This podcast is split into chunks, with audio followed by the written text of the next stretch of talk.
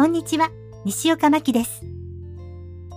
昨日に続いて今日もドキュメンタリー。昨日は固めに読んだので、今日は軽めに読みますね。それでは聞いてください。モノレールは急な山肌をゆっくりと登っていきます。深い山林を抜けると一面に広がる絶景が。